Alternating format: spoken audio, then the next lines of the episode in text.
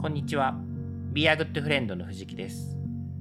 ビアグッドフレンドは幸せな食卓で未来を明るくするをテーマに活動する自然派ワインのインポーターです。このポッドキャストではワインは大好きだけれどそんなに詳しくないという方のために今よりもっと自然派ワインとお友達になれるようなヒントをお届けしたいと思っています。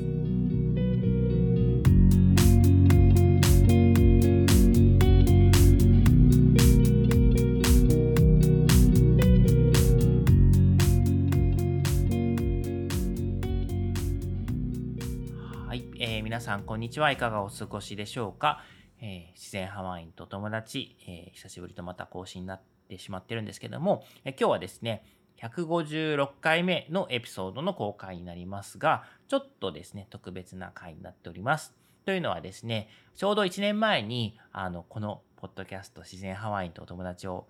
の初公開、えー初めてのエピソードを公開してたことになるので、あの、まさに今、メモリアル1年目1周年ということなので、ちょっとその1周年的なお話をする回にしようかなと思ってるんですけど、で、まあどんなお話をしようかなと思ったんですけど、一番ですね、この1年やってみて、あの皆さんのおお待ちかねというか、こう、反応が一番こう多いありがたいコンテンツとして、えー藤木家の食卓という私たちがですね、家であのワインを一本飲みながら、えー特に台本もなくですね、話すっていう回がすごくたくさんの人に聞いていただけているので、まあ、今日もあの1周年ということで、その藤木家の食卓をお届けしようかなと思っています。今日はですね、なので、あの、今日飲んでいるワインっていうのはメゾンリスナーの、えーエデルツビッカーポアンジェ2021年というワインを飲みながら、えーいつも通り藤木家の食卓夫婦でお話ししているものをそのままあノンフィルターでお届けしたいと思います。はい、ということで、えーようこそ藤木家の食卓へ。ご無沙汰です。ご無沙汰です。久しぶりだね。うん。フランスぶり。フランスぶりか。もう9月だよ。そうなんですよ。9月だからやってるんだよ。あ、そうだった。去年の9月3日が第1回あ、3日だった。 3日が放送日でしたおーだからもうすぐ1年そう、今日は1年記念。種まく違う違うよ。自然ハワインと友達 1, 歳記念フイエァーストアイニバーサリを祝う藤木家ーのの食食卓。卓ですイイエーイエーイ。ということでワイン飲みましパフパょフでも料理はなんか超いつもよりもっとなんかうシンプルうんいつもよりもっとなんかとなんか適当料理になっちゃったなうんそうよ等身大で無実に普段持って持ってたのあれ持ってないよ持ってないでしょえどう いうこと、普段藤木家の食卓のメニュー持ってたのあか持なってないよ自然体でいいんじゃないですか、まあそっかそうだね、うんアニバーサリーといえどはい味噌炒めですよまあ、今日あとまだ2日あるしうん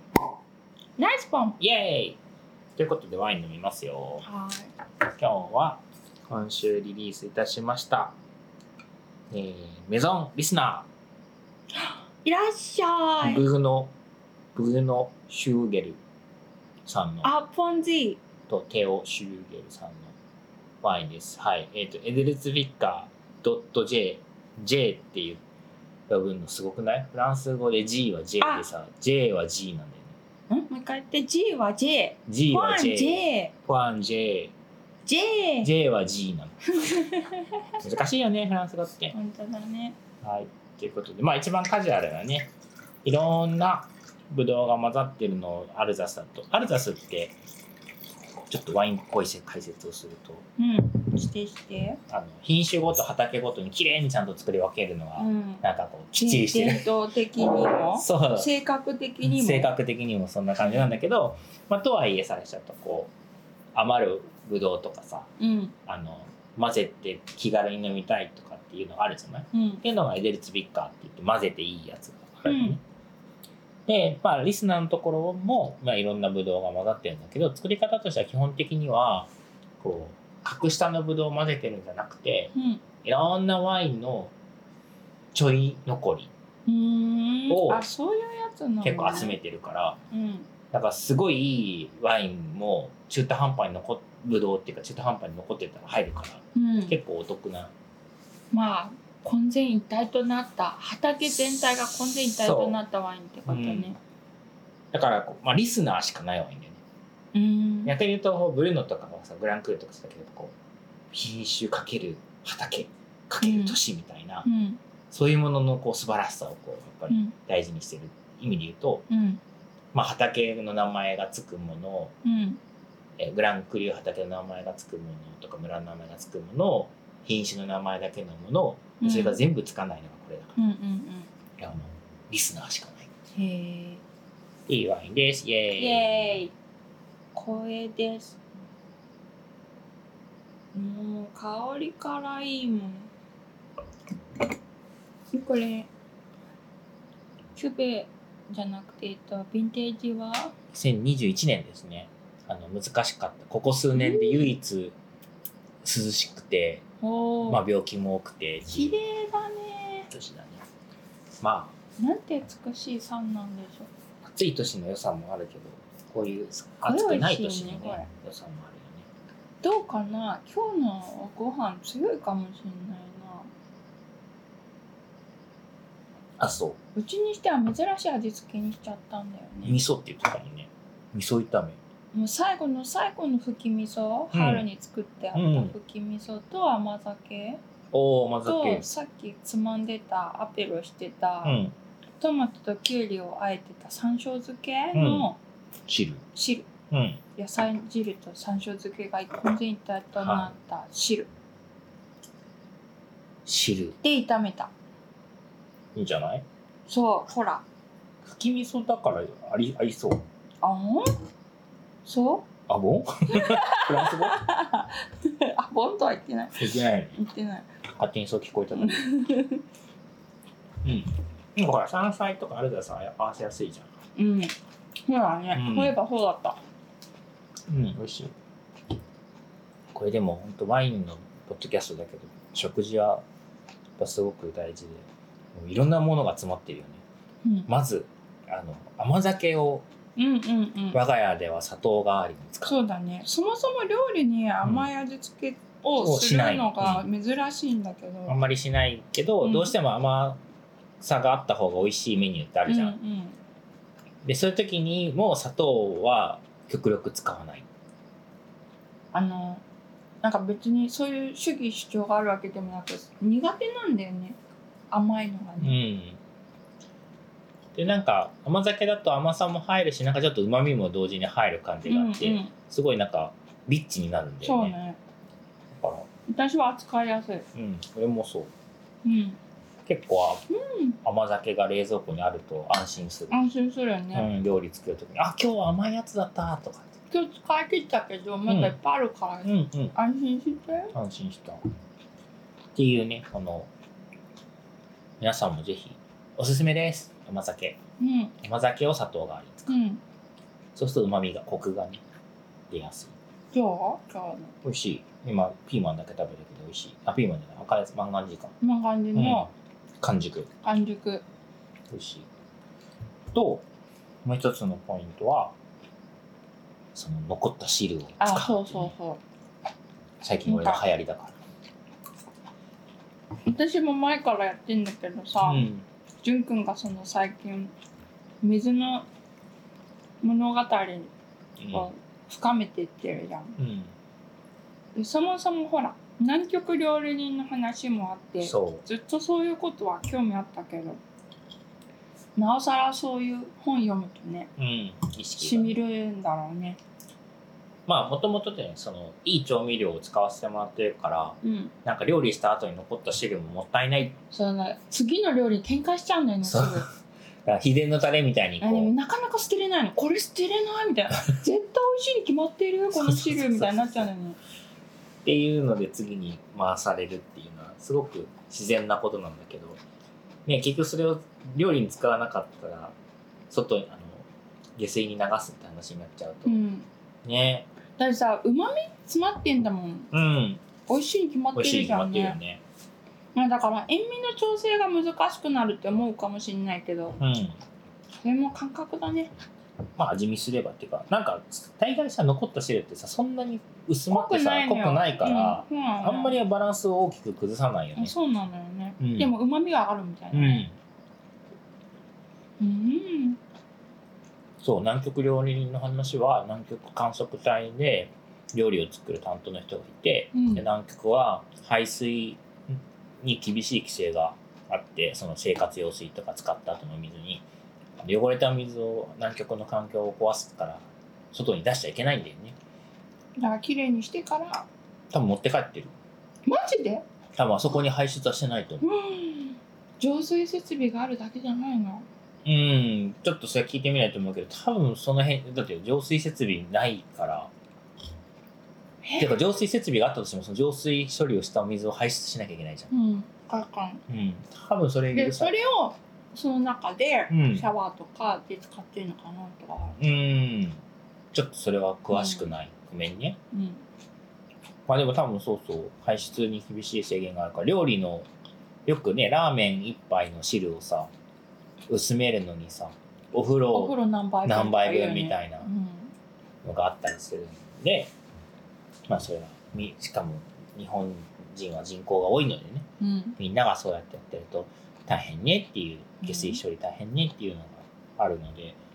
もまあ実際ね微生物使ったりとかしてさううん別にその大量のお水で薄めてるわけではないんだけどっていう話でしょ、いや事実上進めてるのと一緒だようんうんとある基準値に下がるまでは排出できないみたいなのがあるから、うんだからそれも季節によってだけどう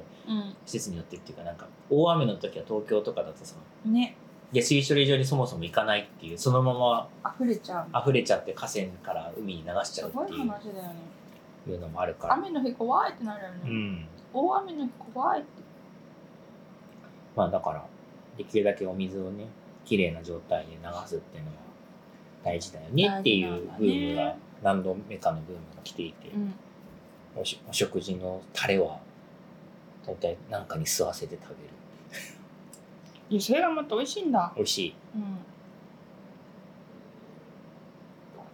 幸だからせ大概うちはあれなんだよね、二度と作れない系の料理が多いみたいな秘伝のタレだか そらうねそうそう前の前に何が残ってたかってえいう どこまで遡ればいいんだっけみたいうんな確かに何を作って何を作った後の何々みたいうんなのがベースですとあねよくあるよねある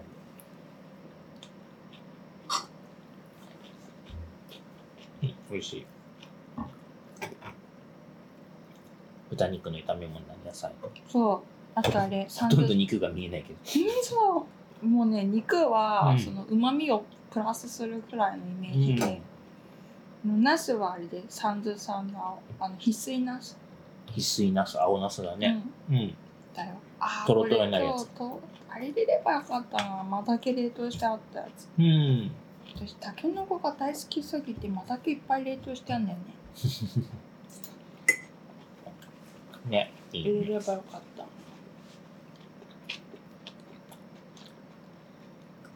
ちょっと中華っぽい感これは多分この山椒漬けの風味じうんもすごいあると思こんなこんなで1年が過ぎ去ってしまいましたう早いねあ去ってないやあと数日これ何回目になりそうなの155、6七うーんすごいね感じかなだから365日で言うと2日に1回まではいかないけど3日に1回より多いうんうん結構な回数やったよねそうだね、うん最初の頃ぶっ飛ばしてたからそうねなんか最近ちょっと悩みがあっていなんでしょやなんかネタがさなくなったわけじゃないんだけど、ううんまあ最初の頃とかベーシックな話からするじゃんうん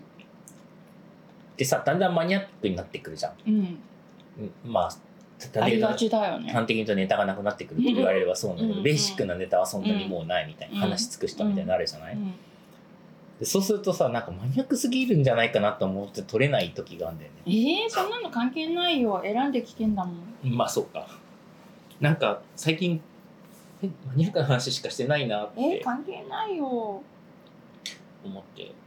ちょっと心配になってた大丈夫だよそんなの大丈夫マニアックすぎるって言ったら聞かれないだけだもんそっか聞いてるくれてる人がいる限り大丈夫だよ聞かれないと寂しいからさみんなが聞きたいことを話したいなと思うんだけどまあでもゼロになることはないんじゃないうん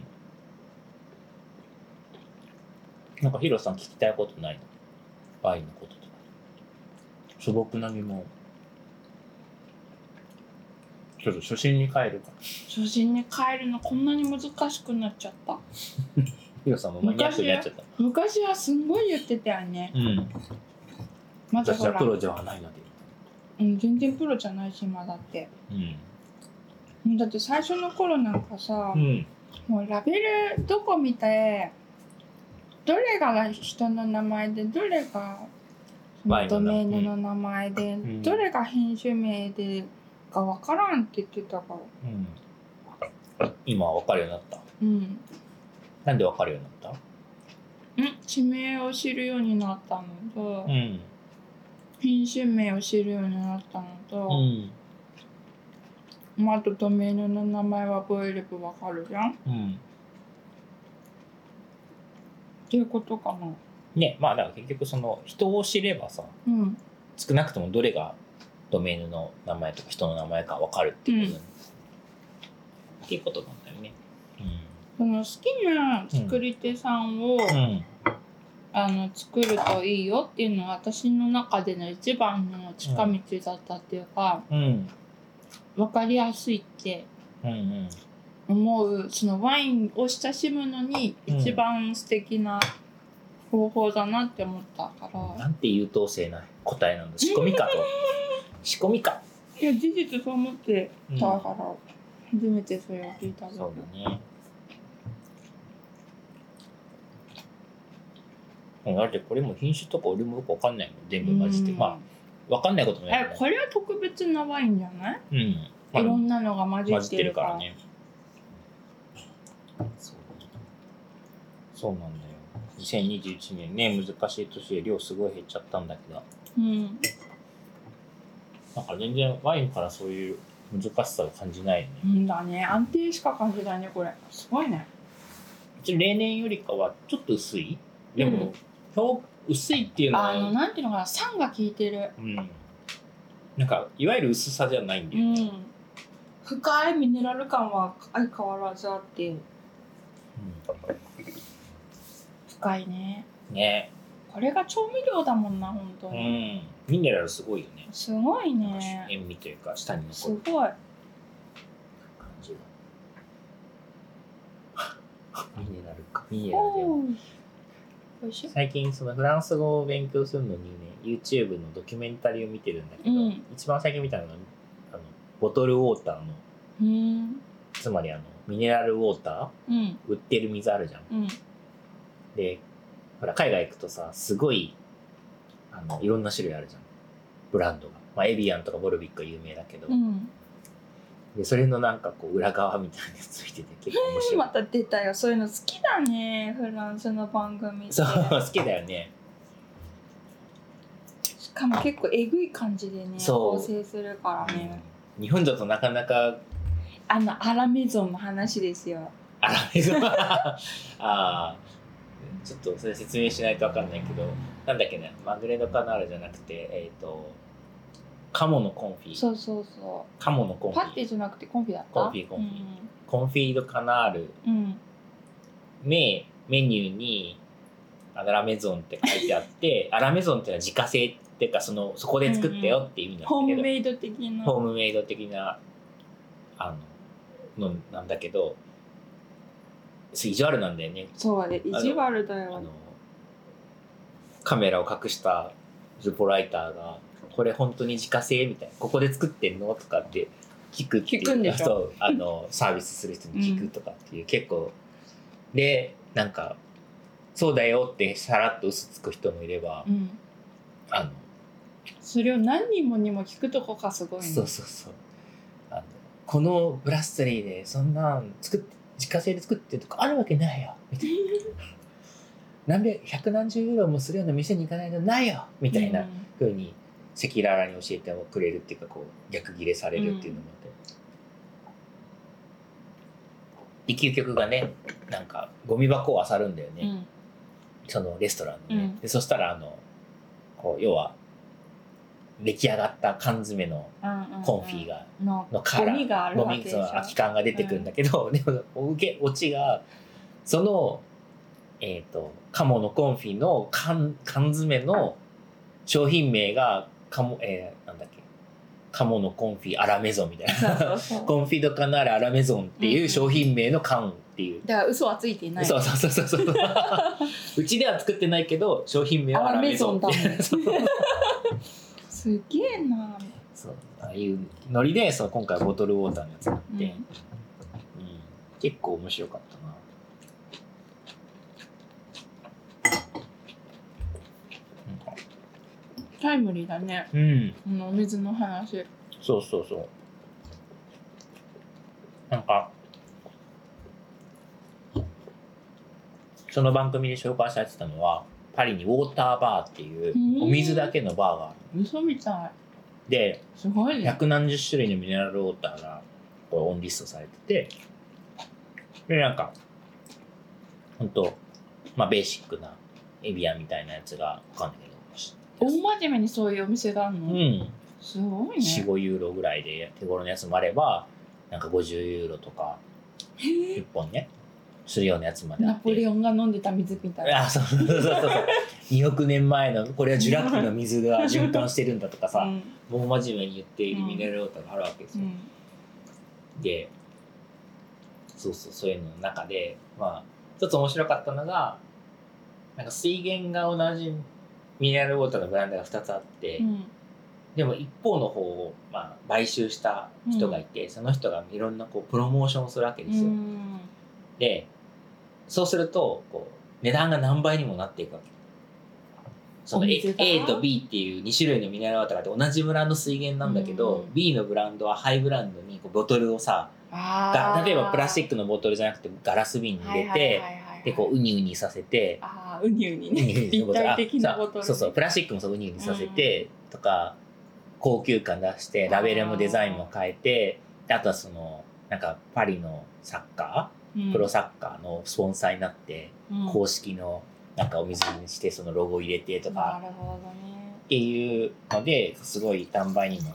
なっててでその発表の場のところでさ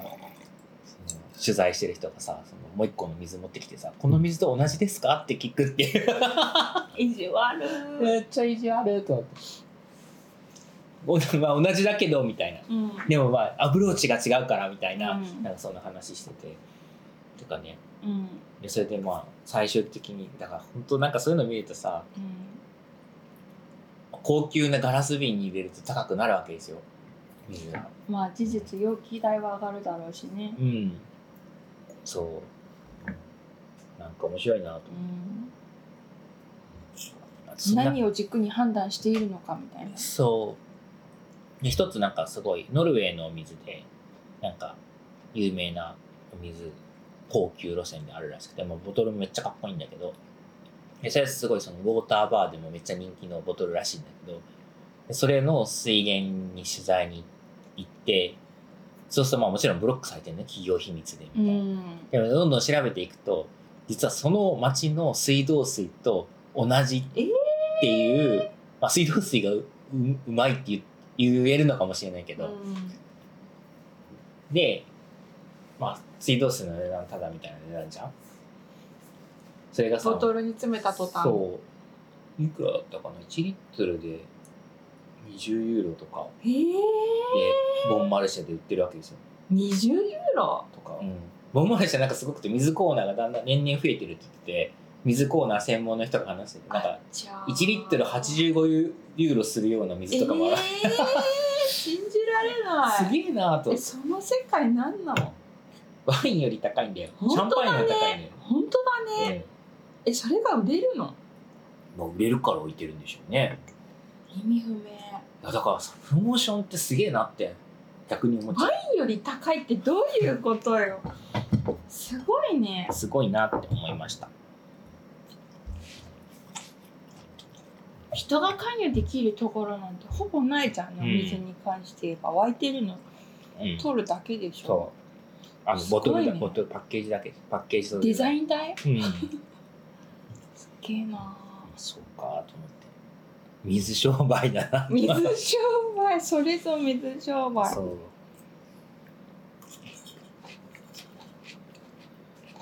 ねえそんなこと言ったらこのワインの水なんてさうんもうん孫うことなき大地から吸ったさうんしかも植物をフィルターにしてさ、そうだよ植物がポンポンになってんうね、ん、もしかしたらその水は多少さ汚染されてるのとかさあの重金属があるのかもしれないけどさそれをきれいにろ過してくれてさ、うん植物がうね、んああと石とかそうそ砂利う、とかうんそう砂とかね、その有機物が全部ろ過してっていうのがさ、まあ、日本でこれ3600円とかそんな感じなんだけど、うん22ユーロうんうん。そのノルウェーの水道水と同じだよね。えーでも水が100万ユーロとかちょっとすっごいねうん。ていうかそれを買う人の気持ちに、をの共感するのがすごく難しくてえその困る。同じ番組の人にそれを買ってる人にインタビューしてほしいあなんでこの水を選んだんですかあ。あでもなんかそういうその高い水じゃないけどやっぱ高級水を選ぶ人のちょっとショートインタビューみたいなのついてて、うんなんかみんなこうほらピュアだからナチュラルだからとか体にいいからみたいななんかイメージで語るんだよね。でなんかその要は薬効成分はないわけじゃん水だから。うんあの多分そのかなんとかにとか日本でも言えないよううに、んだけどなんかこうその代わりこう天然水とかさ、うんあの深層なんとか水とかさ、うんうんああいうのにこう、まあ、日本のその水の本読んでも書いてあったんだけど制限がないんだよね。うんうんうんこう禁止ワードがないの禁止ワードはその薬効は禁止だけど、うんこう深層なんとか水みたいなうん、の、海洋深層水そうそうそうそうそう、とかいうのも禁止ワードがないらしくてへえそういうの見るとなんかこうそうまあねなんかそのノルウェーの水はなんとかね井戸井戸水っていうかその地層から汲み上げた水みたいなうんのでみんなすごいいいイメージ持ってるんだけどまあ大概の水って地層から汲み上げたりするからさあれ改めて言ってるだけみたい なそうそうそうそうまあもちろん綺麗な環境とかねあるんだとは思うんだけど、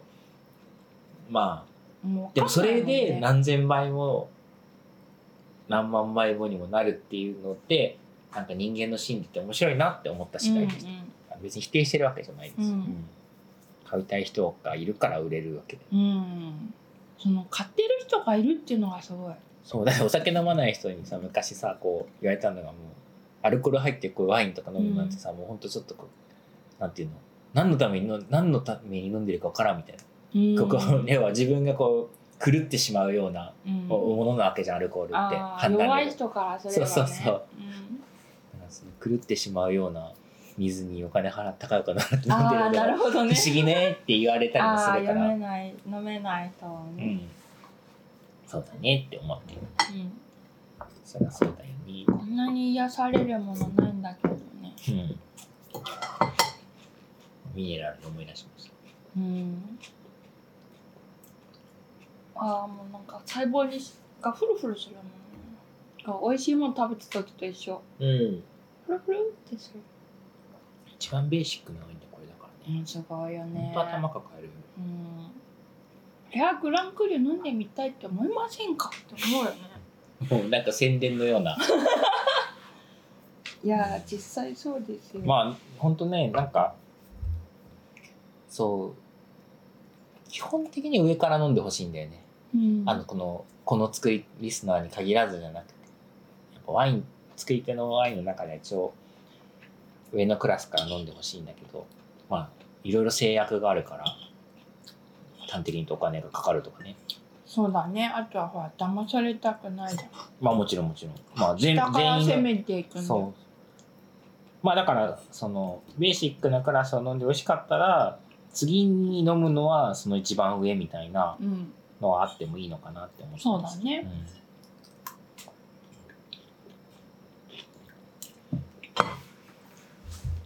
ボリューノさん、あれすごい面白い人だからね。うん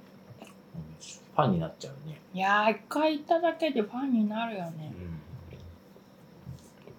にじみ出るものが全部やばいよね。 やばい語彙力語彙力がやばい。語る言葉が全て詩的なポエティックなの、ポエティックだね。本当。で同時に賢いよねう。ん、うん。ほんと毎回毎回楽しうん、あれはねまたすぐね会い,、うん会いに行きたくなるわい。うん。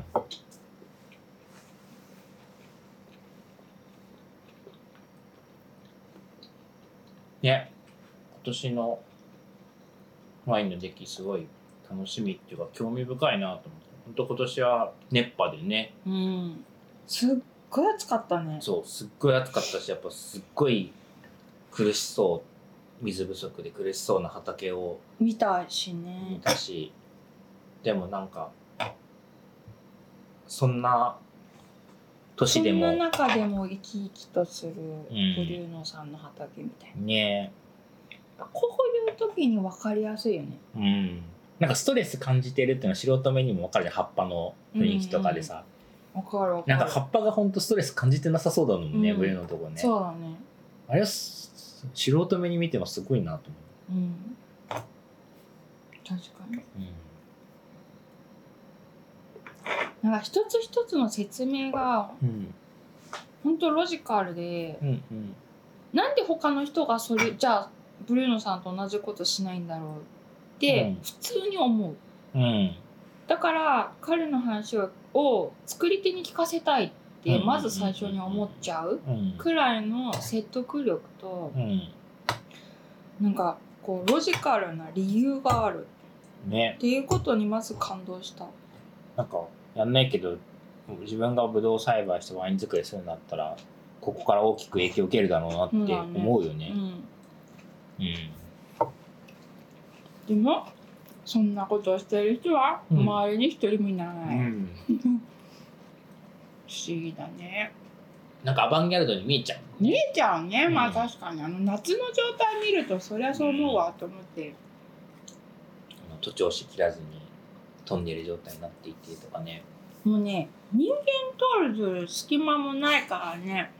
みんなどうやってマシン通すのって子供が見学とか来ても聞かれるらしいんだよねそうそうこ子供っていうかまああのあもっと大人か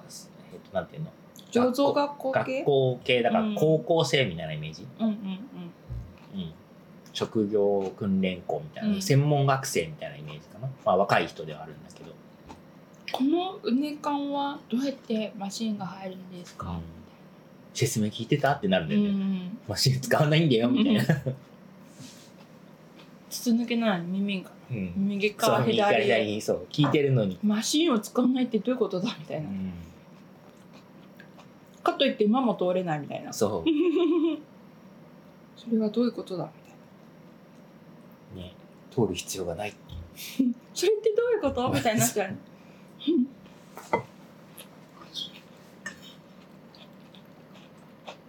あこんだけ乾燥してる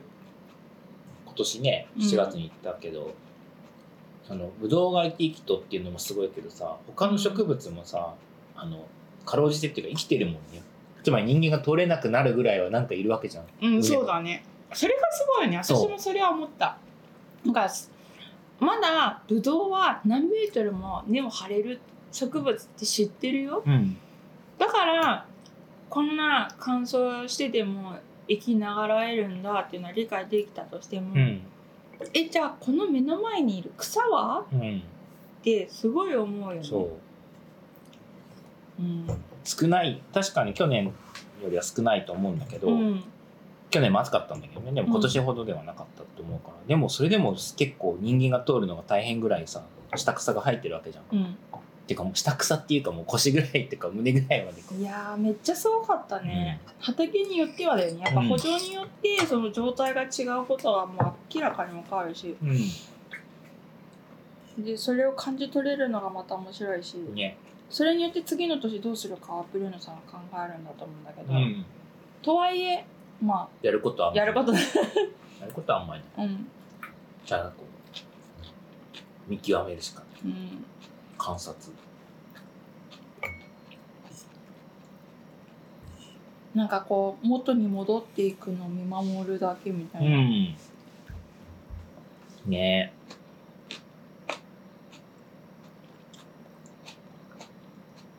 えほんとみんな圧倒されちゃうんだろうな圧倒されたけどこの畝間を歩くのが面白すぎうて、んうちらはねもうなんいちょすん結構な数の畑のうんその人が通れないから草が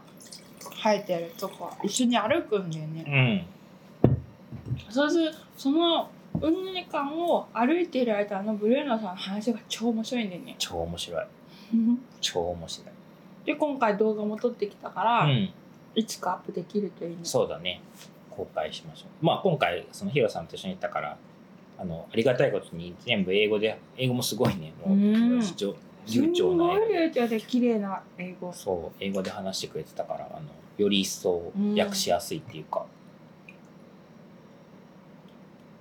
しかも早いんだよね。 早いだから訳せないんだよ同時あー同時通訳ができなあーい無理 無理。あとこのなんていうの息継ぎがないぐらい話してるから、そうどう訳してもらう時情間が報がないんだそようね。落ちちゃうんだよねうん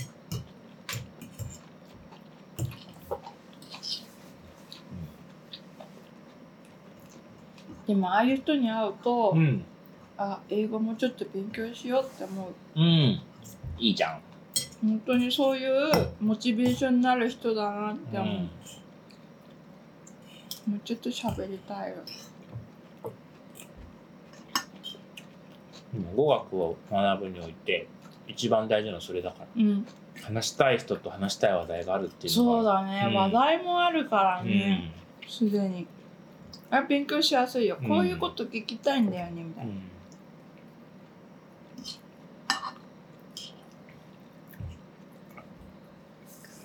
うんなんで本当に本当になんかもちろんお付き合いしてる付き合いってみんなそれぞれ才能と輝きがあって誇らしいんだけどなんかねこう情報量が多いというかめちゃくちゃ多みい、んなに伝えたいうん、なんかそのワインだけに収まらないね伝えたいことが多いっていうううんそうだねところはあるね。こう藤木家のブームの言葉とかあるじゃんなんだっけ I'm busy ああ、I'm busy not, but, but not not in the hurry. hurry そうそうそう。忙しいよねって。ブ忙ラしンい。のが言うとかっこいいそうのかっよ。こいいよね。忙しいけど私は急がない。急いじ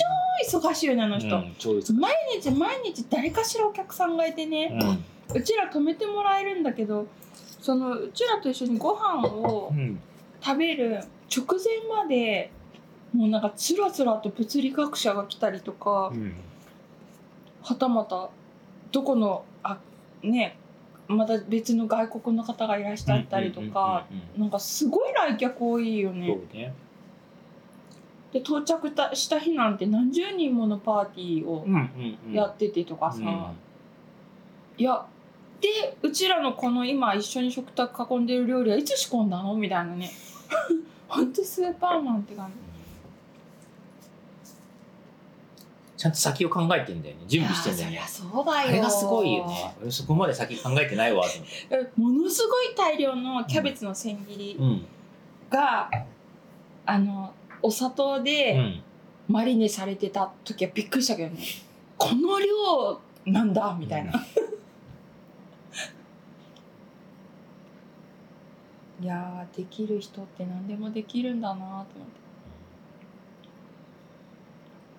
あ普段はね奥さんがね料理パリパリしてくれるんそうね。だろうけどたまたまねうん。ご不在だったら、そうそう。ご家族に不幸がって不在だったからそうなんかでこのワインですよいやーもう出来すぎ出来すぎくんかっこかっこよすぎうん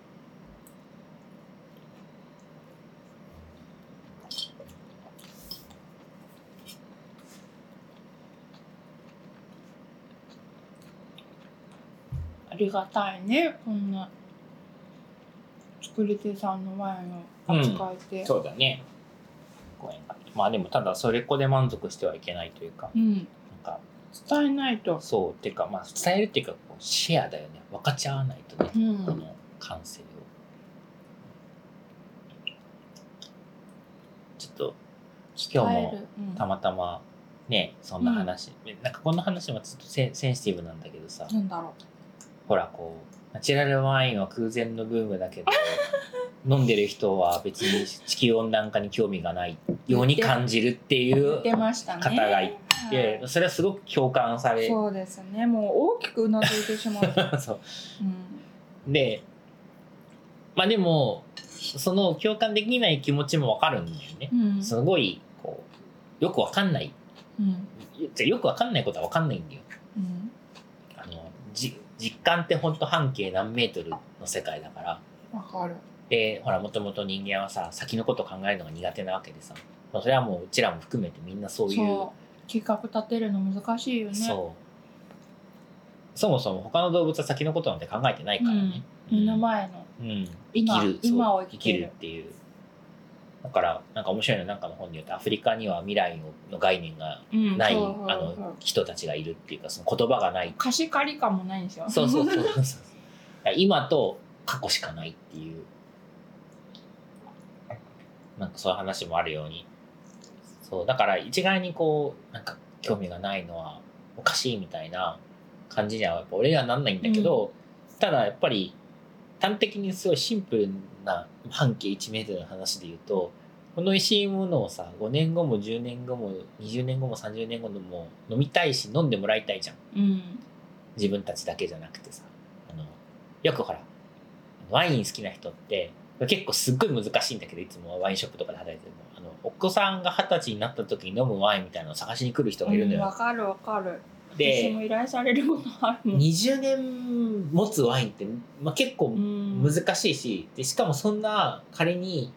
あったとして20年後には買えなかったりするわけよあ生まれたお子さんが二十歳になった時に一緒に開けるために買いに来るってことあそれは、えっと、ワインが好きな人はうん生まれた瞬間に買うの、んへえすごいこれは確率がすごく、まあうんだ若干上がるんだけど、うんそうじゃなくて二十歳になった時になプるレかゼントを買いに来買いるに来いるる人よねは結構い私それて言われたことあるそれは結構売り手としてはすごく難しくて、はいはいはいはいはいまずもう20年前のワインうんだと買えるワインでその美味しさうんある種の美味しさを保証できるものってうんめちゃくちゃ少ないから、うんでそでしかもあったとしてはすごい高いわけですよ。うんでみんなでも特別なもんだからと思って張り切ってさ予算はいつもより多いわけなんだけど、その多い予算でも足りないんだよね、うんうんうん20年っていう時そうだをろうね超えるのは。うっんていうのでいつもなかなかこうご期待に添えなくて、うんでたまたますごいビッグヴィンテージみたいな感じだと、そのビッグヴィンテージの有名なワインは超高級なんだけど有名じゃないワインもいい年だからうん20年前のやつが残ってるみたいな時は、なんかラうッんキラーッみキーたいだな、ねあるんだけどね。うんそう。何の話だったっけ忘れちゃったけど、そう。なんかその、メモリアルな感じだよね。なんでこの話したあれですよそのほらえっとそのこういうワインが好きな人が別に環境もない興味があないじゃそうそうそう。だけど、まあその、のね、その20年後のワインは難しいんだけど、うんまあでも、美味しいものを飲んでもらいたいって思うから、そうやって誕生日プレゼントとかさ、ないうん子供の生まれ年のワインを置いてたりするわけじゃん、まあ、うん自分の思い出もあるとう思うけど、んもうそれを古いものを残すだけじゃなくてそのその時代にもさ相変わらず美味しいものが生まれ続けてる状態っていうのをあの残すっていうのは別にそんなあのなんていうのみんなシェアできる感覚だと思うんだよね、ーうんっ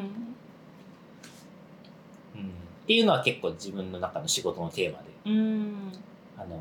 難しい問題を解決しようっていうのはみんなにとって難しい自分たちにとって難しいっていうのはあるけど、まあ、もちろん解決ししたいししなきゃいけないし前には進めたいんだけどでもそこまでむ大きすぎるとちょっと自分ごとになれないっていうんだったらうん本当にね自分が楽しいって美味しいって思ったものが生まれ続ける状態を維持するっていうのは、まあ、今を生きる人の責任じゃないのってう思う、んそうだねでもほんとさブルーノさんの畑見に行くとさ、うんもう近隣でまた別の作り手さんがさ、なんかやっぱこう全然違う環境あ環境っていうのは要は栽培方法でさ、うん苦しんでたりとかするじゃうんんもう何でもいいからまずあの畑見に行って何を感じるか聞きたいみたい な衝動に駆られるわかる、だねえこれ耕しちゃったらさ土の土がさひび割れるの当たり前だしさうんぶどうの根っこが悲鳴上げるの分かるじゃんみたいな、今状年況になってんだよね今年は少なくとも今年はダメでしょみたいなね、うん、いやーあれは辛くなるわそりゃみたいな、まあ、人間はルーティンをやめれないんだよねいやわかる現状維持バイアスとそうこれはなん変かわることができないそう人生の学び声仕事もリスクワークもそうだもんねうんこういや変わるってすごい大変なことだからね、環境や気候はこんなにどんどんと変わっていってるのに自分のやり方を変えれないんだようんでもその変われない人間の弱さもよくわかる、いやわかるわかる変わるって難しいもんねじんくんはすごい速度で変わるけうど、んよくさらわれるんです宇宙ね、びっ人くりするそれそんなこと言ってるとね、えー変なことを噂されるからやめなさいってどういうこと人に言うの宇宙人にさらわれるっていうのは変なこと噂だ変な人だと思われるからやめなさ い本当ヒにロさんは宇宙人にさらわれた人と会ったことがある回数が多すぎるからねまあそうね うんはい、あの実際はそういう体験はないです。今のところあの記憶は連続的につながっております。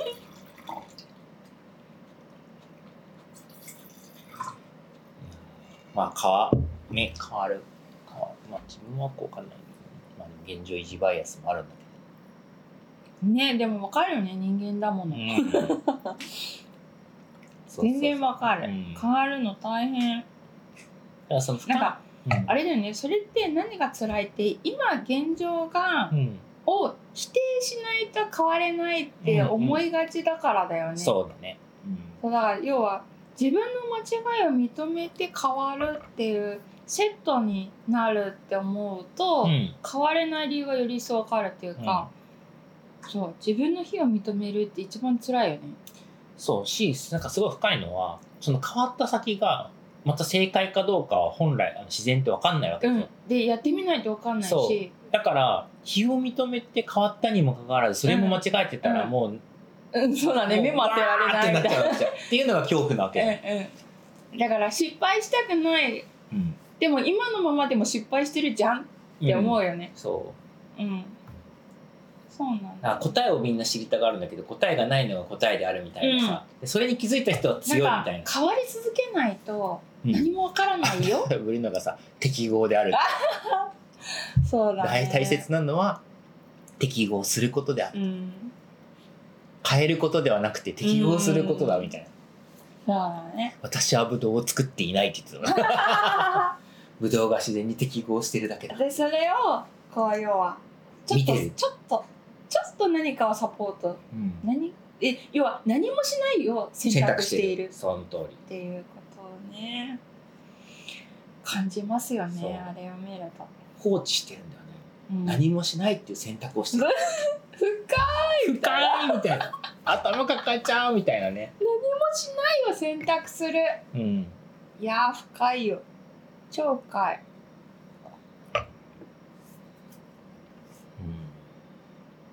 でもああやってさ丁寧に畑を歩いてさ、うん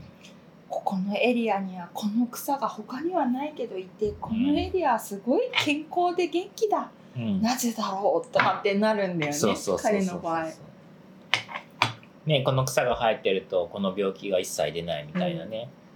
でもそれはこうまあだから単純な因果関係で世の中を見ないんだよね。うんつまりじゃあこの草をまいたら病気が出ないのかみたいなうんうんもちろんその効果があるかもしれないんだけど、そういうことではなくじゃあなんでこの草がここに生えてこの病気が出ないんだろうみたいなことを考え続けるみたいな世界だよね。うんうんうんそうね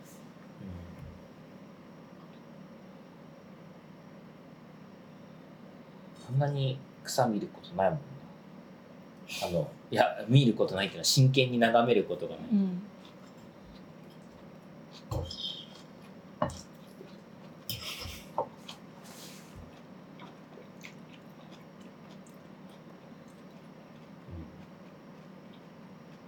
面白い。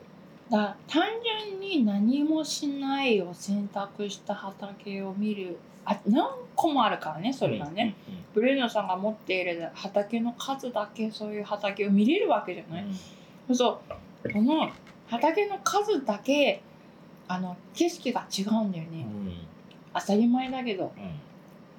うん同じ横並びの畝でもね途中からガラッと変わあるかそらうそうもそうねそうそうそうそうそうそれをやっぱ目の当たりにすると、いつも私はやっぱりこの野菜のさうん自然栽培の畑のことも思うし、うんうんやっぱそうだよねって下が岩だろうが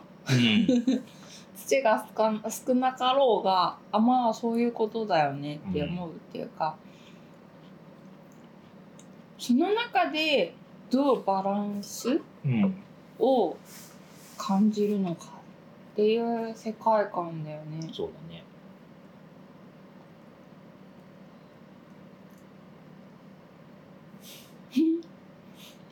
まああと当たり前なんだけど改めて言われて面白いなと思ったのが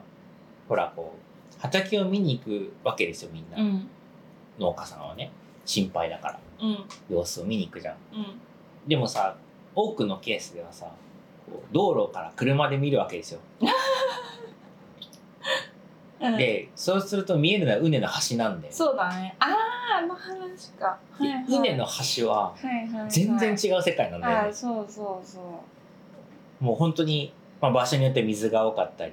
う。うん。なんか肥料が多かったりとかあのその肥料与えてなくてもねその肥料分が多かったりとか、なんだったりでさ大体こうちょっとこう植生がこうボリューミーじゃんそう、違うんですよ。それ野菜野菜でも野菜でもそうじゃない本当になの畑の端ってなんかこううん一番端っこって違うの。中間と比べて当たり前なんだけどね。そう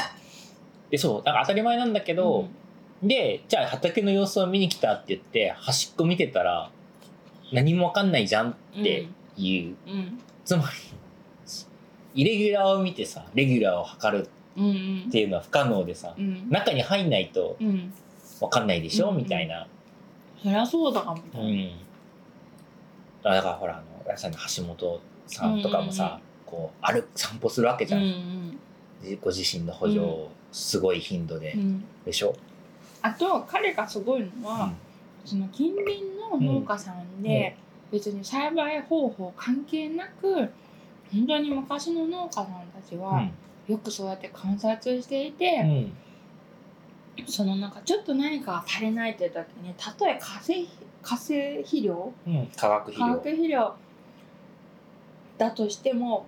こうピンポイントでピッ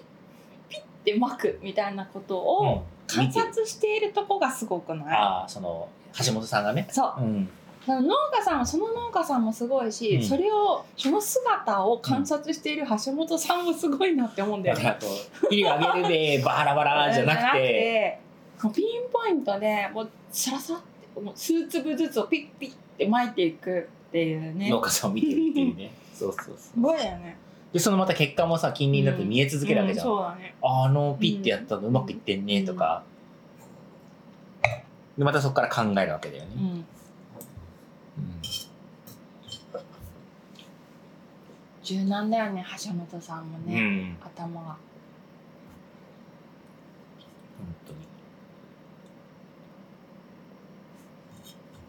当によく考えてる、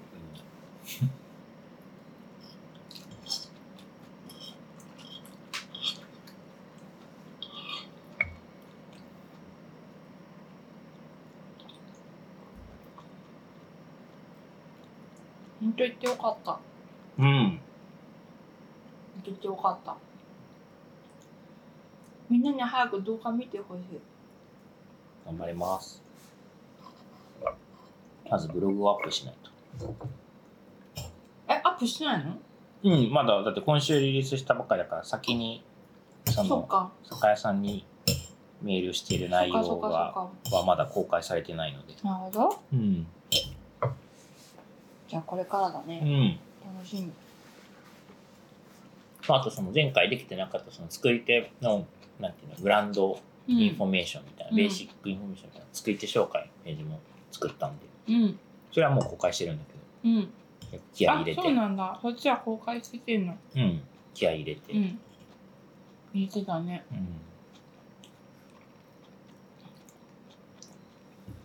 うん。だって、初めてじゃないね。そのページなかったんだ、みたいな。うん、だから最初はなんかそのまあ結局一番初めてのリリースの時の紹介ってさある意味その人の紹介みたいになっちゃうじゃん、うん。まあ、だから結構重複してるなとは思ってたんだけど、ただ語りきれなくていいうん。うん。かなり切れないよ ね。そう情報が入りすぎて。でつ つ続くみたいになってって、つで続かないからはいはいはい。あの要はだから作るタイミングを意識してたんだなるけほどど、なるほど。そういうことか。さすがに2回目のリリースなんでそのなんか変な話だけど作り手紹介で語る内容と Y のニューリリースの時にない語る内容を全部変えてるので他の作り手も全て、うんうんうん。へえ、すごいね。うんまでも、そんだけ語ることがあるっていうことだからね。すごいよあね。でもそれはみんみんなそうだようんうん。そんだけ訪問してればね、うん、うん書けるよね。訪問しただけでは観察ですからあーでもほら、私がさ、うんその純君のいろんな文章を読んでそうそうそうそうさ、感じたところに、今年は初めて行けた作り手もあって、うん、えー全然ちゃうやんみたいみたいな、全然想像と違うんだけどみたいなうんところがあったりして、はいやっぱ語るって難しいねって思うわけですよね。まあ、全ての風景を伝えることはできない、うんねどこに何を感じてるかも人によって違うからさ、うんだからジュウ君に「あそこのアレックすっごい可愛かったねで何それ」みたいな 「あそこに彼らのクリエイティビティあると思うよ」っていう話になんねんな。ねまあだからこう視点というかね観察者が変わればっていうのはあるよね、まあでもまあだから人の目が増えるのはいいね。そうね本当によりそう立体的になるとは思うんだようね。んこうやって毎回喋ってると。なるなる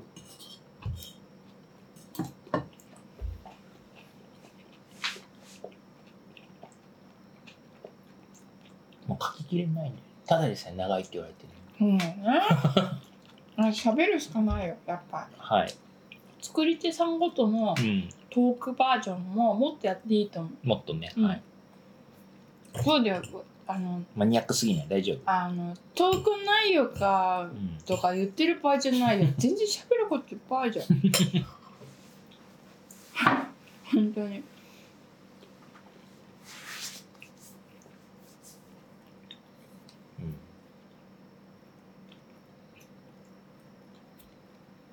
ありがたいまだまだ話したいことはいっぱいあるね。そうねどうしたうん。コルク編っていうか、まあいいや。うん大丈夫。指でやると割っちゃうから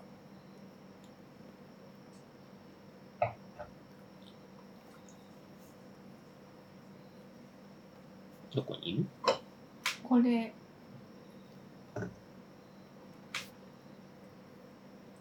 あ、やってるじゃないですか。慎重なんだよああ、そう、私は慎重じゃないからうね。んうん。ドキドキすするみません。前のめりなんでやる。自分でもわかる。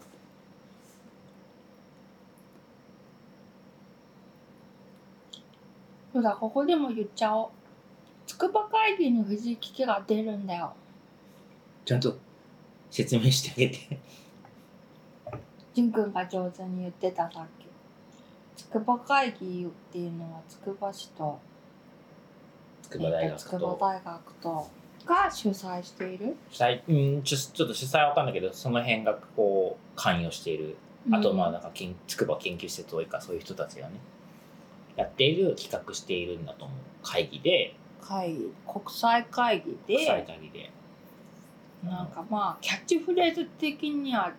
ダボス会議の若年層バージョンを作りたいみたいあ、若年層バージョンなのなうん若手って書いてあったあ、ほんそうなんだ。それは知らなかった。うちらは若年層と言えるのか。一応ギリギリまだあ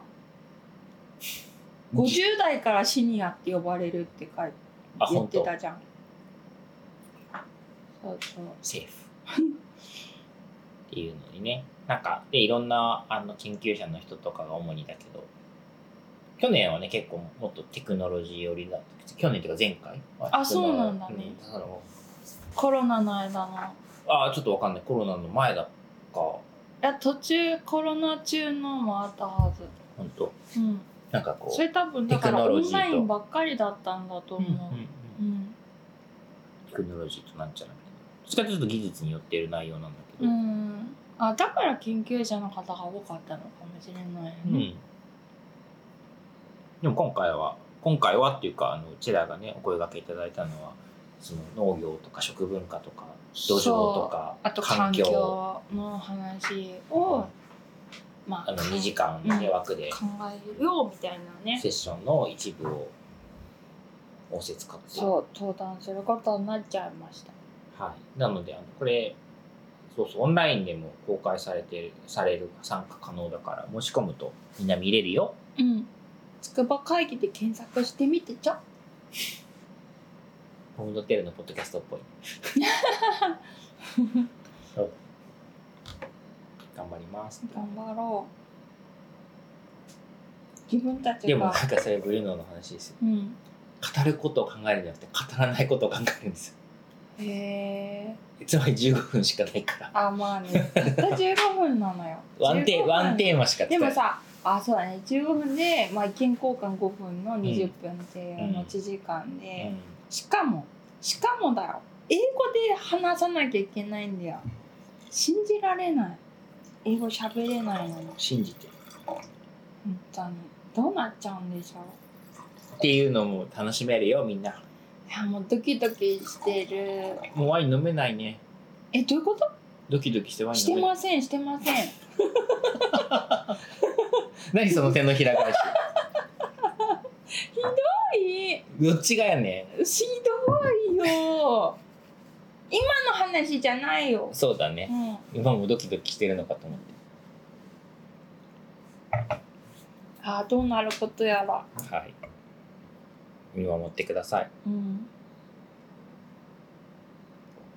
もうすぐワインがなくなっちゃうんで、ポッドキャストも終わります。1周年記念。1周年記念っぽい話を最後にしようかな。うんなんだろうな。何話せばいいんだろう。知らないよ抱負抱負抱負え抱負うん。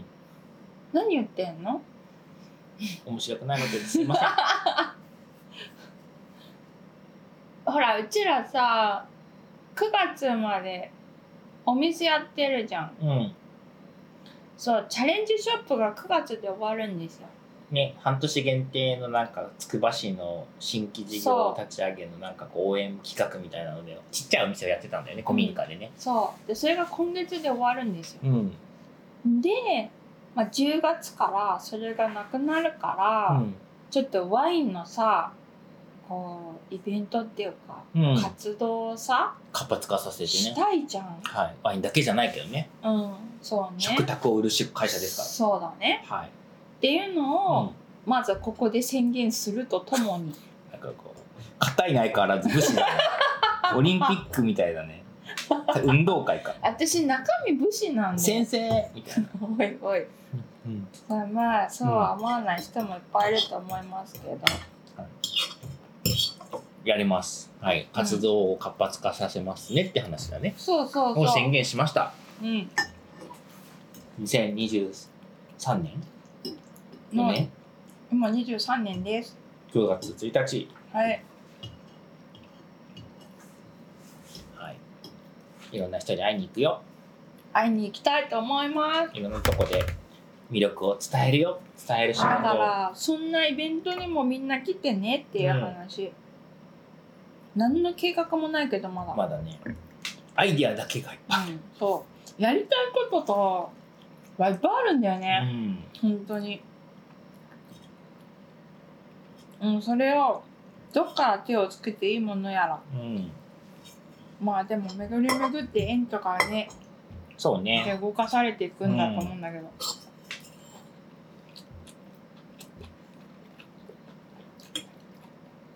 まあでも少なくともただ飲んで食べるだけの会ではないので、うん本当に。うん。なんか感じるっていうか、考えるっていうか、きっかけになるっていうかね。うんでおかげさまで自分たちの今もさそういう過去のさいろんなきっかけでさうん今があるわけじゃん感じることとかそうさ、だね気づかされることとかさ、そうなんかこう楽しいだけじゃ楽しいは大い事なんやだでけどもねそれが楽しいんだよねああそうねうん未知との遭遇みたいな、うんそうそう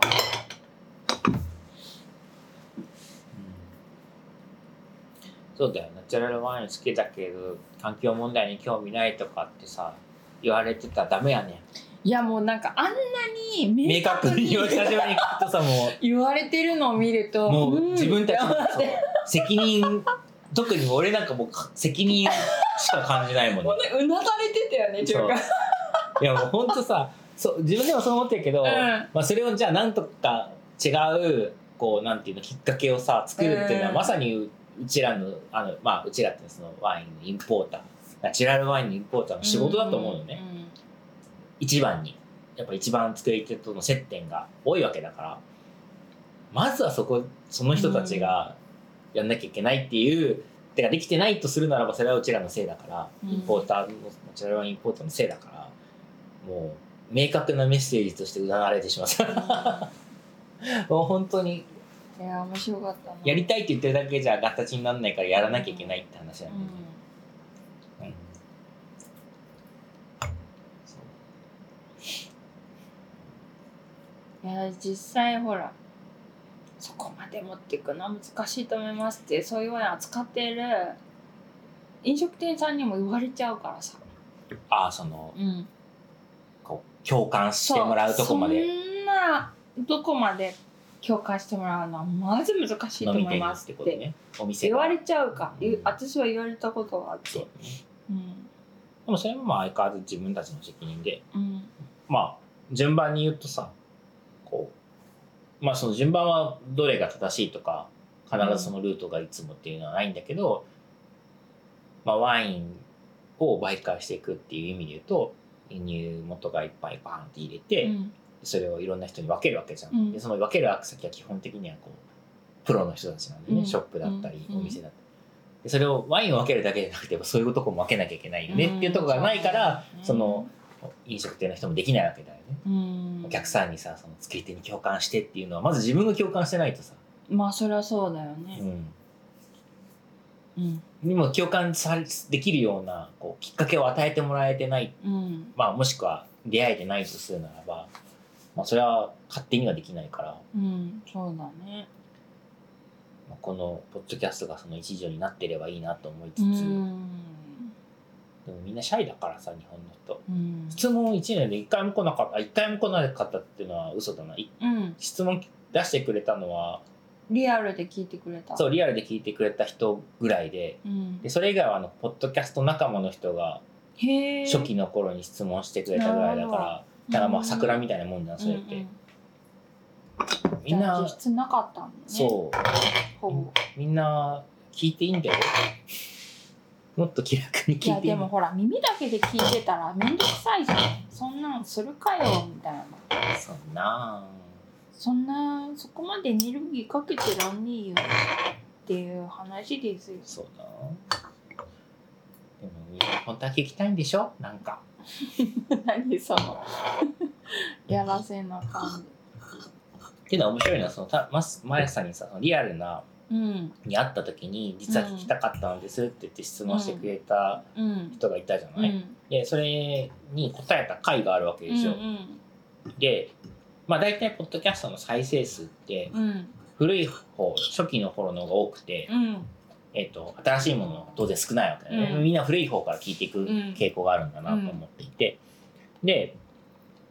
ででもその多少凸凹がするわけですうよ、んでいつも再生数が多いのは、うん今日のうん藤木家の食卓で、長いのにうんみんな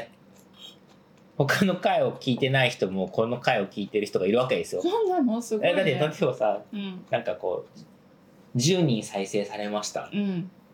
ていうのと5人ですって言った時に普段は5人だけどこの回は10人ってことは絶対この5人この10人のうちの5人はこの5人5回他の回を聞いてないいってことじゃん。うんそうもっともっといると思うけどねまあ、もちちろろんんそうそうね。そうです。もうちょっと言いますあのちょっと、あんまりこう、生々しい話があれかなと思って、あの、ミニマムにうん圧縮しましたけうど、んで、そう、その質問してくれたのに答えた回って、その、藤木家の食卓以外で再生数めっちゃ多かったのよ。へえだから、やっぱし、誰かが知りたいことはみんな知りたいことなんだなっていうのは、やっぱ改めて思って、だからみんなな聞いてねっていうのはすごい思うなるほの。どねで、大した質問じゃないんでって思うことほど、うんみんなが知りたいことだったなりるすほるどんだよね。ねううんんっていうのはすごいうんなんか如実に思った、ううんんなんかあすごい再生数めっちゃ伸びてるこれだけみたいな、なるほどねまあもちろんなんか正しいことを伝えれるわけじゃないので自分なりの経験の中での今の知ってること、うんまあ、それが間違ってるかもしれないし正しいかもしれないしっていうのは分かんないんだまあ知りたいことを予測するのは難しいよけねどうんあとその同じテーマ扱っててもちょっとちょっとだけずれてたりするうん時があると思うんだよね、うんでそのちょっとだけのズレがここうん答えきれてないっていうか、んんじゃあ次の1年はうんそういう質問がこうポロッポロッとでも来るようなチャンネルを目指しましょう、はいそうですね皆さんの質問お待ちしておりますって話ですそういう締めだねまだワイン残ってるうんけど息飲みしないでいい1年楽しかったなまあでもいい出会いをいっぱいポッドキャストでいやポッドキャストはマジですごいと思うそういただけたこんうで効果っていうかなんていうのかしらえなんか反応を感じるうんの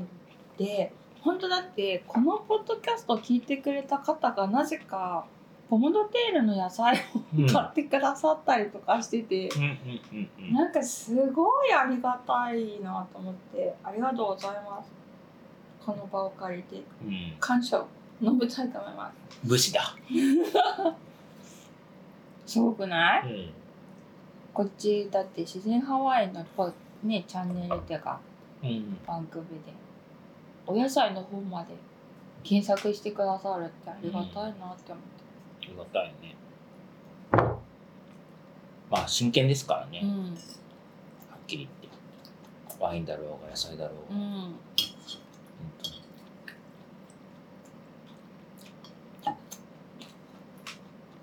なんかもっと最初の頃の藤木家は、もううん全然ワインと関係ない話もいっぱいしてたと思うんまあでもほら台本ないからさう。そういう日もこれからも来ると思うようん、まあそうだね。ではほらちょっと1年振り返るそうだねでまあリスナーのワインブルノのワインが出ちゃうとどうしても話話題のになっちゃ話う。題の何割かをブルノを持ってっちゃうんで、確かに。本当にすごい人。うん、うん大好きだもんね。大好き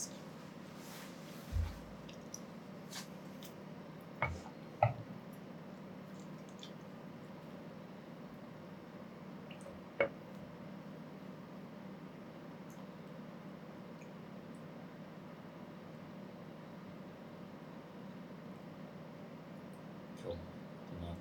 この後洋梨食べようかなあラブムレさんの山梨がよななしか友達の用なしがイエーイよなしって夢があるよねねえうちうちの庭のも今年は食べれるかもかもうんそうそう収穫できる、うわかんないけどなんかプニプニしてる子もいたよマジで言ってるもうぐしょってプニマジで言ってるうんうんうんダメじゃん早く収穫しようそようそうそうそ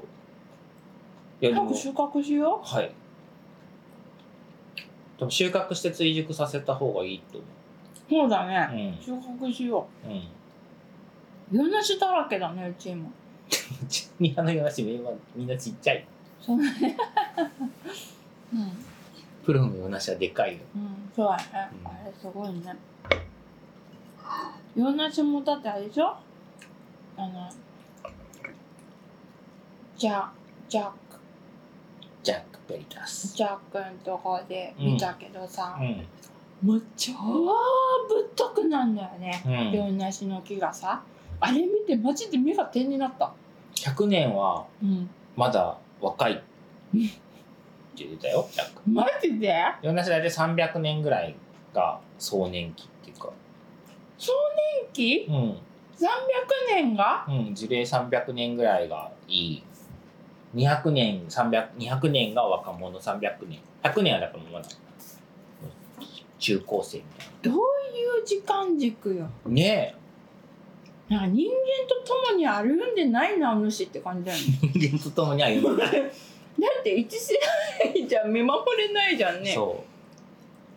マジかう。だからほらさ、この間ジャック行った時にさ、面白い話聞けたじゃん。うんいけいけた面白かったね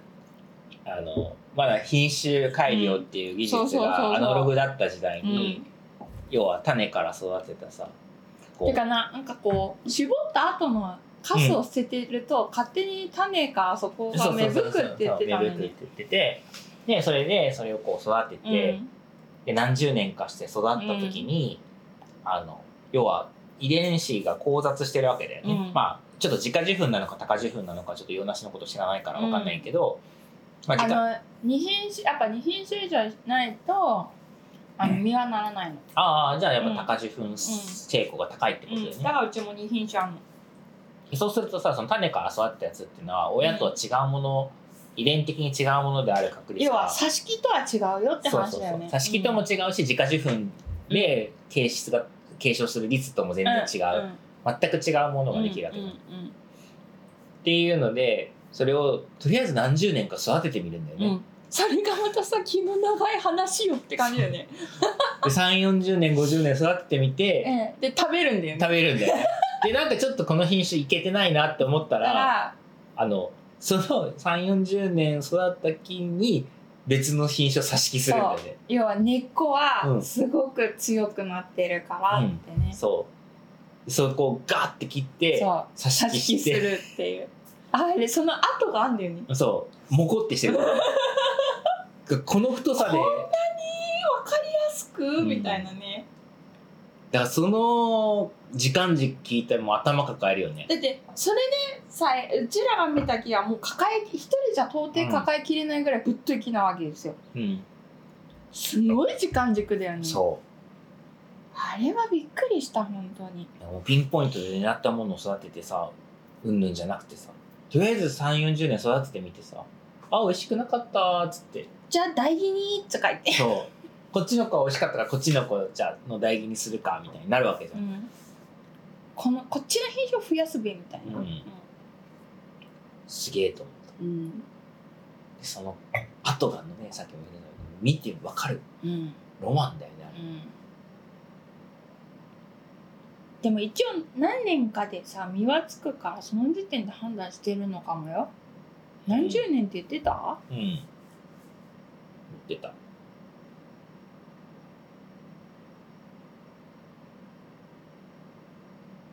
すごい単位だね、うんそそれでひ一一人分の一生終わってるじゃんそうそう一人分は終わるねうんでもとゴールは300年とかだから何世代先だよみたいな江戸時代気が遠すぎるわ本当に何十年単位じゃないんかいみたいな何百年単位なんかいみたいな盆栽の世界だよねそれさでもこんだけ気候変動あったらさ順応適合するのも大変だね、植物うんでもなんか大体やっぱさちっちゃい時弱いじゃんやっぱある程度さこう大きくなるとさレジリエンスあるよねでもなんか最近見たニュースだとさ、うん亜熱帯のさ、うん森林がさあのその気温が高くなりすぎるとん光合成できなくなるみたいなああちょっとそれはまたあのあったかいとこって大きくなるでも樹齢が若い子はいっぱいいるの早いからあー大きくなるのが成長が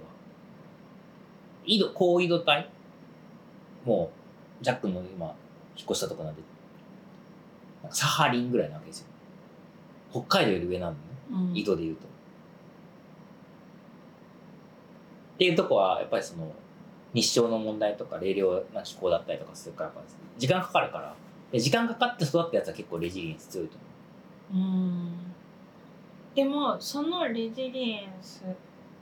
よりその気候、温温気温のん、あもちろん上ね、昇が早くなってしまうと追いつけないそくれはなそるのよ通っていう危機の話なんだけどりそれはその通り、まあ、熱帯とはちょっと違うかもしれないけどそれはその通いやなんでそれで熱帯が問題になってるかというと、熱帯雨林から作り出される酸素量が多いからっていう世界的りに。うんうんうんって話をしてて、うん、ねまあまあまあまあみんな同じ地球の地球っていうところにいるからねうんみんなの問題なんだけそどねう問題が複雑すぎてね単純化できないから考えるのは嫌になっちゃうよね、そうね果てしなく感じると考えるの嫌になっちゃううねん、だってその熱帯雨林問題もじゃあパーム油を取らなければ済むのかってそれだけの問題じゃないから、そうだね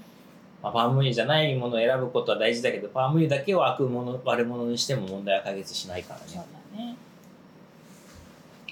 今日のトルティーヤもパーム油とそうひまわりオイルサンオイルと選択肢ででサンオイルを取ったサンフラワーオイルだササンンフフララワーオイル あ今日たまたまあれなんですよね前菜で前菜でねトマティーヨで作ったサルサソースがあったからたまにはっつってそれでやチップス買ってきていやサンフラワーオイルであげたもん取った、パッと見わかんないんだよね、うんあの原材日料本に語訳に書いてないんでしょそうそうそ植う物油にまとめられちゃうってことでしょパーム油であろうあがそうそうそうサンフラワーオイルであろう原が材料がトウモロコシの粉、食塩、うん植物油って書いてあるのね、うんでももう一個の方は、まあ、両方とも輸入物だったんだけど、えっと、同じようにトウモロコシ、えっと食塩うんパーム油って書いてある、うんまあ、ある意味すごいこう潔いご用意っていうそうかだねわかりやすいというかそうそうそうメッセージとしてはね明確で、うんで、まあ、それを見てあパーム油なんだって言って無条件に植物油を選んだら植物油もパーム油だったりするから、うんうん意味ないじゃんそれは見てみったてんだよっていうね話だから、わかるあそうかこれパーム油使ってんだったらこっちもきっとパーム油だけど実際何のオイル使ってんだろうなって細かいちっちゃい文字をね読んでたんでしょ読んでたらサンフラワーオイルって書いてあったからじゃあそっち、じゃあこっちかなベストじゃないかもだけどベターではあるかなうんみたいな、めんどくさいよねいいんじゃないでも基準がなんうかん選択する基準があるっていそううねのだからそれは人に強要はできないなっていつもああまあねまあでもこうやって発信してればいいんじゃない思ううん多少こう余裕のある人がさうん選べたらいいじゃん、うん あの細かい文字を読む余裕だ けだから老眼でーとか言って 読めないっすーみたいなぐらいちっちゃいからねそうあの文字すごいよね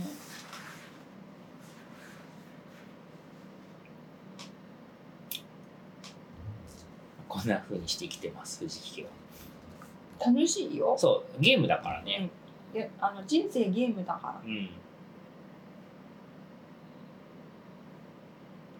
長寿ゲーム長寿ゲームだしその地球長寿ゲームでもあるかもしれないそ地球っていうか人間社会長寿ゲームだねう、うん、地球は長寿だだからねって人間視点からの都合で見環て境破壊だからね切り取ってるわけだからね環境破壊も何も環境破壊環境問題は人間の問題だだか、からら気候の変動問題もうね、ん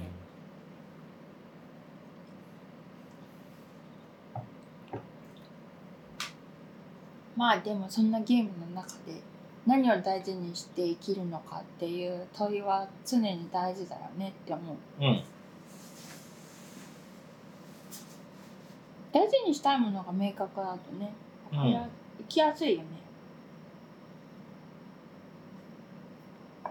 あそうそういう話だよねだってみんな絶妙なバランスの世の中のおかげというか自然環境のおかげでこんな美味しいもの飲めるんだかうんら、まあ、こんな美味しいもの食べれるようになるしありがとうございますでもすごくここ数年で一番難しい年がこんなに美味しいってすごいよねねえじゃあ他の年は一体みたい大変 まあでもその中間がないんだよねなすっごい雨が多くて病気が多くて寒い年とさ、うん もう灼熱みたいな灼熱4年に大雨1年みたいなさなん過か酷すぎるよねそうどっちもね程よい年はないのうか、ん両極端になっちゃうのねあそういう意味ではなんかほら最近知り合ったじゃないうんリスナーのワインっていうかブリノのワイン、うんブリノたちのワインとあそのふ普通っていうと変だけどマイルドな年のワインを飲んだことがないんだなって思うんだよね、うんあれ初ヴィンテージが2010、彼らが作り始めたヴィンテージってこと、う2000作り始めたのは、ん、なんかラベル違う年あったよ、ね、あそうだって初期は全然ね、うんセラーの場所も違ねっそうだよたあしそっかそっか場所も違かったね醸造場所も違かった、 10年どころか20年ぐらいのせ2002年とか1年とかあが引き継いだそ年うなでんだねでで多分なんかいろいろ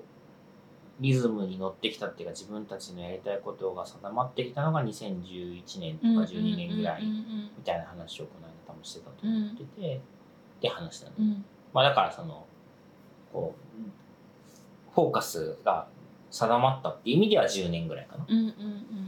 うーん